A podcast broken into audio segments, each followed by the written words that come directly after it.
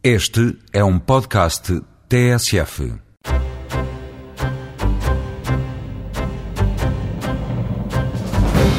Esta semana o Eureka foi conhecer o Atlantis BPNet, um projeto financiado pelo programa Interreg e que pretende implementar um observatório de boas práticas da sociedade de informação no espaço atlântico. Um investigador da Universidade de Aveiro desenvolveu novas técnicas de ressonância magnética nuclear para materiais híbridos orgânicos e inorgânicos e que permitem encurtar o tempo de experiência. Um trabalho distinguido pela Associação Portuguesa de Doutorados em França. Nem as melodias escapam à chancela da ciência. Tudo começou com uma batida de um ferreiro, depois veio o computador e pode acabar com uma plateia de capacetes na cabeça a assistir a um concerto. O passado, o presente e o futuro da música, embalada pela tecnologia e pela matemática. São os acordes da ciência para ouvir já a seguir, em mais uma edição do Eureka.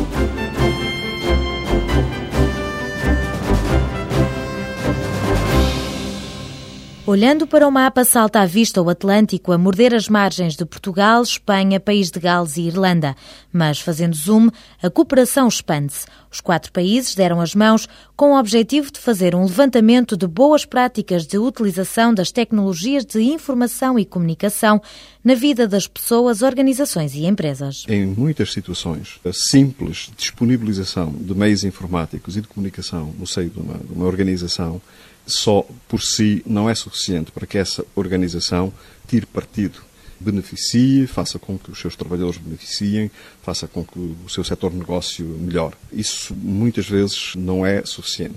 Portanto, o que o projeto tenta fazer é identificar situações onde eh, essa incorporação foi bem sucedida e eh, disponibiliza informação sobre essas situações de forma que outras, outros organismos que estejam interessados possam apropriar-se também dessa experiência, transpô-la para o seu próprio contexto e, portanto, tirar mais partido da incorporação das tecnologias da informação e da comunicação nos seus processos. Atlantis BPNet é o nome deste projeto financiado pelo Interreg. O parceiro português é a Universidade de Aveiro, representada pela Escola Superior Aveiro Norte, pelo Departamento de Comunicação e Arte e pelo Departamento de Eletrónica e Telecomunicações. O projeto centrou-se em instituições ligadas ao ensino, economia, saúde e administração pública. Sónia Campos, coordenadora técnica do projeto, adianta que a informação foi obtida através de 30 questões e sete indicadores base que permitiram avaliar as boas práticas no âmbito da sociedade de informação. Os critérios têm a ver com a usabilidade do sistema, se o sistema é de fácil utilização ou não, se é preciso muita ou pouca competência a nível de tecnologias de informação e comunicação para utilizar o sistema. Por exemplo, falamos no sistema de administração pública. Será que um cidadão comum consegue facilmente utilizar um site de uma Câmara Municipal, onde seja possível, por exemplo, fazer um pedido de uma certidão? Eh, se o projeto envolve ou não colaborações ou parcerias interregionais, nacionais ou internacionais, que tipo de parcerias é que são, eh, se o projeto é ou não financiado por fundos nacionais ou europeus, se assegura meios de se sustentar após o término do mesmo, ou pelo menos após o término dos fundos que lhe estão associados, saber se determinado projeto é ou não transferível, é ou não acessível, por exemplo, a cidadãos com necessidades especiais, se este projeto teve ou não teve uma boa gestão, se há iniciativas de aprendizagem e de promoção de conhecimento, ou se o próprio projeto promove a difusão e disseminação de conhecimento e de que forma é que o faz. Oliveira Duarte, o coordenador nacional, adianta que o projeto veio confirmar a Universidade de Aveiro como um exemplo a seguir. Em relação ao critério de transferibilidade, neste momento há já outras universidades que estão a utilizar eh, as mesmas plataformas que a Universidade de Aveiro desenvolveu e nos próprios aspectos de, de, gestão pessoal, gestão financeira, etc. O Atlantis BPNet também pretende ser um exemplo de boas práticas e por isso quer sobreviver mesmo depois de o dinheiro acabar, deixando como herança o Observatório da Sociedade da Informação para o Espaço Atlântico. Em torno deste observatório há neste momento um conjunto de, de rebentos a germinar, usando a linguagem da moda, de spin-offs, em várias localidades aqui do distrito e que vão ser muito importantes para que a região se conheça melhor a si própria, para que se dê a conhecer ao exterior. Muito importantes, por exemplo, para que até a própria interação entre a Universidade de Aveiro e outras universidades com a região aconteça. Portanto, o projeto vai deixar esta rede de agentes constituída, deixa uma plataforma eletrónica onde Todos os exemplos de boas práticas, entretanto recolhidos, eh, ficam eh, acessíveis para serem consultados e para continuarem a ser alargados. Para o investigador da Universidade de Aveiro, as potencialidades deste observatório estendem-se às empresas. Aqui não se revelam segredos industriais, mas facilita-se o contacto entre as entidades e promove-se a partilha do conhecimento e de boas práticas. Para mais informações, consulte a página do projeto na internet em atlantisbp.net.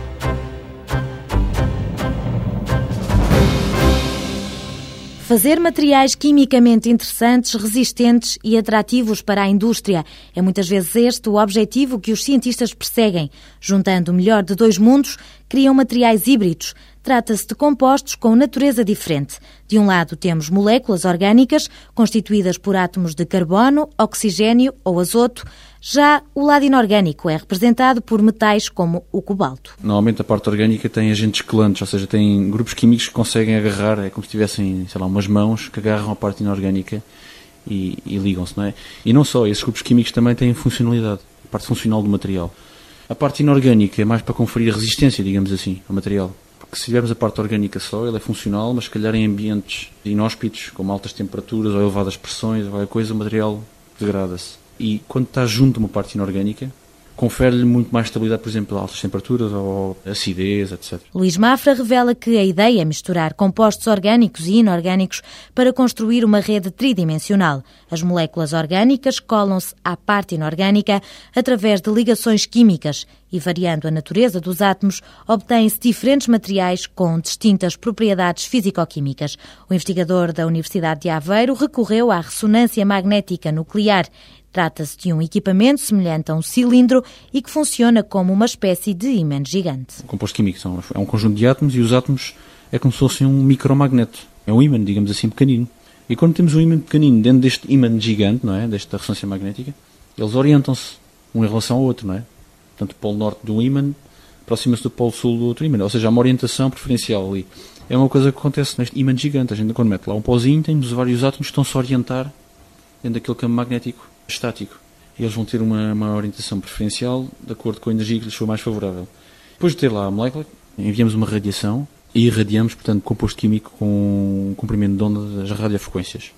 E o que acontece é que os núcleos são sensíveis a este tipo de radiação, a radiação rádio, e portanto a gente vai excitar esse núcleo. Vamos, no fundo, o que é que vamos fazer? Ele está orientado naquela posição estável, ao irradiar, vamos perturbá-lo. Durante 5 microsegundos, o núcleo é excitado com radiofrequência e, ao ficar desorientado, ele demora algum tempo a voltar ao equilíbrio, emitindo um sinal. Observando esta onda rádio, através da máquina, o investigador do Departamento de Química revela que é possível saber a posição que o núcleo ocupa dentro da molécula. Temos um composto orgânico, que é constituído normalmente por carbonos. Portanto, nós queremos saber quantos carbonos diferentes temos, quantas espécies de carbonos temos. Por exemplo irradiamos a frequência do carbono e conseguimos ver vários picos no computador e nós podemos dizer, de acordo com a posição dos picos, nós podemos dizer se é um carbono que está numa determinada parte da molécula ou não. Portanto, e a partir daí nós temos uma ideia de quais são os grupos químicos existentes numa molécula. Depois podem-se fazer técnicas bidimensionais, tirar informação da proximidade entre núcleos diferentes. Por exemplo, se quiser saber se existe algum fósforo perto de um carbono, por exemplo, existem técnicas bastante sofisticadas, chamadas técnicas bidimensionais. Bidimensionais porque numa dimensão observamos o, o núcleo de carbono e noutra dimensão observamos, por exemplo, o núcleo de fósforo, para saber a proximidade entre carbono e fósforo. E depois o que temos? Temos uma carta bidimensional e temos picos, não é? Temos picos gaussianos e conseguimos, através das intensidades desses picos, ter informação acerca de proximidades e também acerca da frequência típica de cada núcleo. Variando a frequência, manipula-se o átomo que se quer excitar. Nós vamos, no fundo, calibrar a sonda para um determinado núcleo. Queremos o carbono, vamos calibrar a sonda para excitar aquele comprimento de onda. E assim conseguimos ter a certeza que só estamos a observar aquele tipo de núcleos de uma amostra que tem muitos núcleos. As propriedades dos materiais variam dependendo dos átomos que constituem a molécula. No Departamento de Química da Universidade de Aveiro, há investigadores que sintetizam as moléculas, mas depois é preciso recorrer à ressonância magnética nuclear para observar a união entre as moléculas orgânicas e as inorgânicas. Quando se faz a síntese das moléculas, existem uma série de dúvidas. A pessoa que está a fazer a síntese tem uma ideia que a parte orgânica está ligada à parte inorgânica, mas não tem certeza. Nem tem a certeza, por exemplo, a parte orgânica tem vários grupos funcionais. Qual é o grupo funcional que está a interagir com a parte inorgânica? Não sabe também. Basicamente está às escuras. E o objetivo, não é disto, é nós simplesmente clarificarmos a estrutura. Nós dizermos qual é a estrutura tridimensional, digamos assim, qual é o arranjo molecular, qual é a porosidade do material e a partir daí conseguimos fazer um desenho da molécula, digamos assim. Neste momento, os cientistas estão numa fase de investigação fundamental e ainda pouco preocupados com as aplicações. O estudo dos núcleos permite saber as propriedades dos materiais e quais os grupos químicos que os constituem. A juntar ao estudo dos compostos para ressonância magnética nuclear, Luís Mafra, investigador na Universidade de Aveiro, também desenvolveu novas técnicas de observação que permitem reduzir o tempo de experiência. Isto não é simplesmente carregar no botão e observar o núcleo é preciso programar, é preciso escrever os programas, é preciso eh, escrever uma sequência de impulsos e de acordo com o tempo de duração do impulso, com a fase do impulso, com a frequência do impulso, nós temos eh, determinado tipo de informação.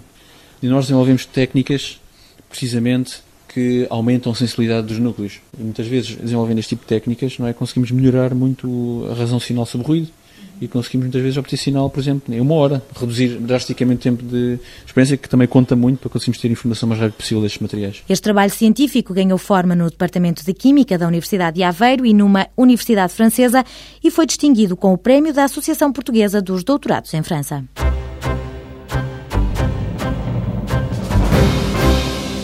Ficou com o nome agrafado a um teorema que relaciona as medidas dos lados de um triângulo retângulo. Mas nem só a geometria encantava um dos gregos mais famosos da história. A sua vida é uma biblioteca de lendas, mas é certo que este filósofo e matemático via números em todo o lado. A curiosidade de Pitágoras estendeu-se às batidas de um ferreiro e serviu de mote para o casamento entre a matemática e a música. Pitágoras estaria a caminhar pela rua e, como por vontade divina, ouviu um ferreiro a martelar o martelo na bigorna interessou-se por esses sons, entrou dentro da loja do ferreiro e perguntou-lhe que martelos é que ele estava a utilizar para fazer esses sons. E verificou que o tamanho dos martelos, portanto, a forma como elas eram percutidas, o tamanho, mudava o som. E então, partindo desse princípio, analisou exatamente quais eram as proporções das dimensões dos martelos em relação ao som que eles produziam. E então chegou a, a proporções que são proporções matemáticas. Proporção de 1 para 2, 2 para 3. João Pedro Oliveira revela que essas proporções, que foram sistematizadas pelos pitagóricos, mais tarde, na Idade Média, seriam retomadas por Boécio, que sistematizou as relações matemáticas que sustentam a teoria da música. Qualquer diferença entre duas notas musicais pode ser traduzida por uma diferença matemática, por uma razão matemática por exemplo, a nota Dó, a nota Sol, estão numa proporção de 2 para 3. Portanto, o número de vibrações que é necessária para produzir a nota Dó é 2 terços daquela que é necessária para produzir a nota Sol. E foram estas proporções todas que, portanto, serviam e servem ainda de base hoje em dia para a construção musical. São as leis físicas de, do som. O docente do Departamento de Comunicação e Arte esclarece que é sempre possível identificar estes fundamentos matemáticos em qualquer obra. Desde o século XX, são já muitos os compositores que usam as regras matemáticas para escrever música. João Pedro Oliveira destaca Senakis, um compositor com uma vasta obra baseada na teoria de grafos e em modelos estocásticos. A manipulação de muitos números associada a grandes movimentos sonoros é a base destes modelos. Ele falava muito o som das cigarras. À noite, quando as ouvia cantar, não é? fazem uma determinada nuvem sonora. E nós não podemos determinar exatamente onde é que cada cigarra está a cantar, porque estão todas dentro daquela nuvem, mas aquilo forma um determinado som. Ou ele fala, por exemplo, das suas experiências durante hum, os tempos de ditadura uh, na Grécia, em que o som de uma marcha de protesto, quando a polícia chegava, se transformava no som caótico das pessoas a gritarem. Portanto, havia uma espécie de transformação que, enquanto estava na marcha, se podia, de certa forma, quantificar facilmente.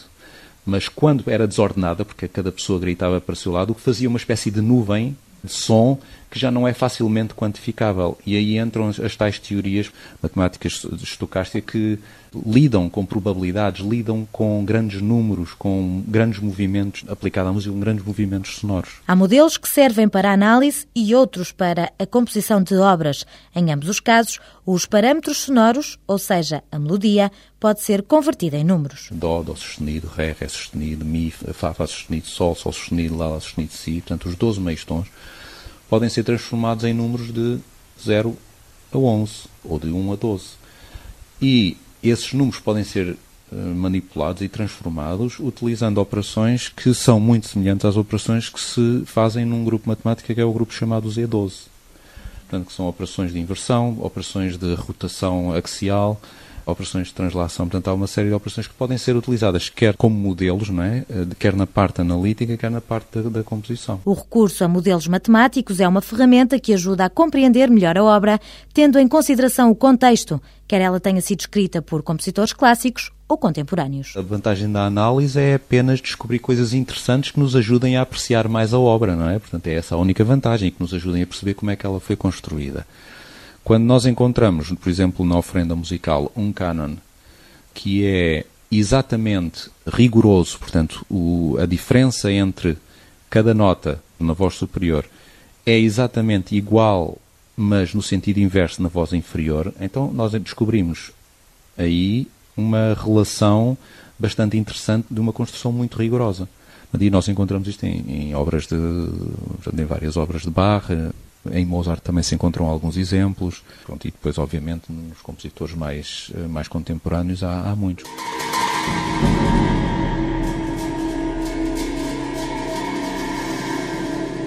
Em algumas obras, João Pedro Oliveira usou modelos de fractais. No seu gabinete tem pendurado um quadro, mas o desenho emoldurado é mais do que uma pintura. Definindo parâmetros no computador, o músico traduz melodicamente esse objeto geométrico. Há uma matriz gráfica que lê da esquerda para a direita e os, e os sons são computados em função de uma matriz que é lida pelo computador. Se pensar nisto aquilo como um quadrado, se pensar que a parte inferior são as frequências mais graves, parte superior são as frequências mais agudas.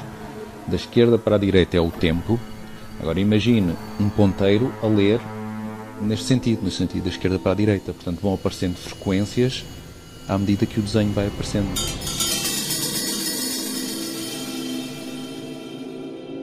O computador é um instrumento de composição, mas é também uma ferramenta que permite gerar novos sons, dando voz à imaginação do compositor. Se for, por exemplo, um caso de música utilizando eletrónica, o compositor tem um som na sua cabeça que o quer sintetizar, que o quer tornar audível, ele vai ao computador e vai tentar encontrar um algoritmo que lhe produz esse som que ele imaginou. Para o docente do Departamento de Comunicação e Arte, a imaginação é o limite, mas a tecnologia nunca poderá camuflar o talento do compositor. A tecnologia não pode ser o fim, senão entramos numa espécie de fetiche tecnológico, não é? Portanto, é a substituição de um, de um poder criativo ou de um poder, eh, digamos, imaginativo por uma, uma espécie de capa artificial que é puramente tecnológica, que pode fazer um efeito, enfim, imediato, eh, mas que na realidade pode não conter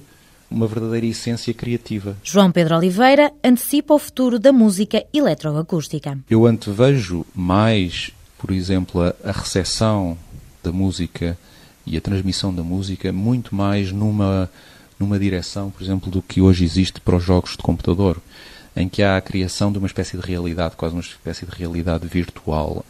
Podermos ir assistir a um concerto de uma orquestra filarmónica sem sair de casa, apenas pondo o nosso capacete de realidade virtual e assistir a esse concerto, não é? Ou, por exemplo, o facto de podermos, eventualmente, dentro de algum tempo, termos possibilidade de pormos o óculos de, de realidade virtual e ouvirmos uma determinada música que é gerada com imagem, portanto que a própria imagem funciona simultaneamente com a música. Não é o fim dos instrumentos convencionais, nem dos concertos em salas de espetáculo, mas a tecnologia está aí e veio para reinventar a música e a forma como a ouvimos.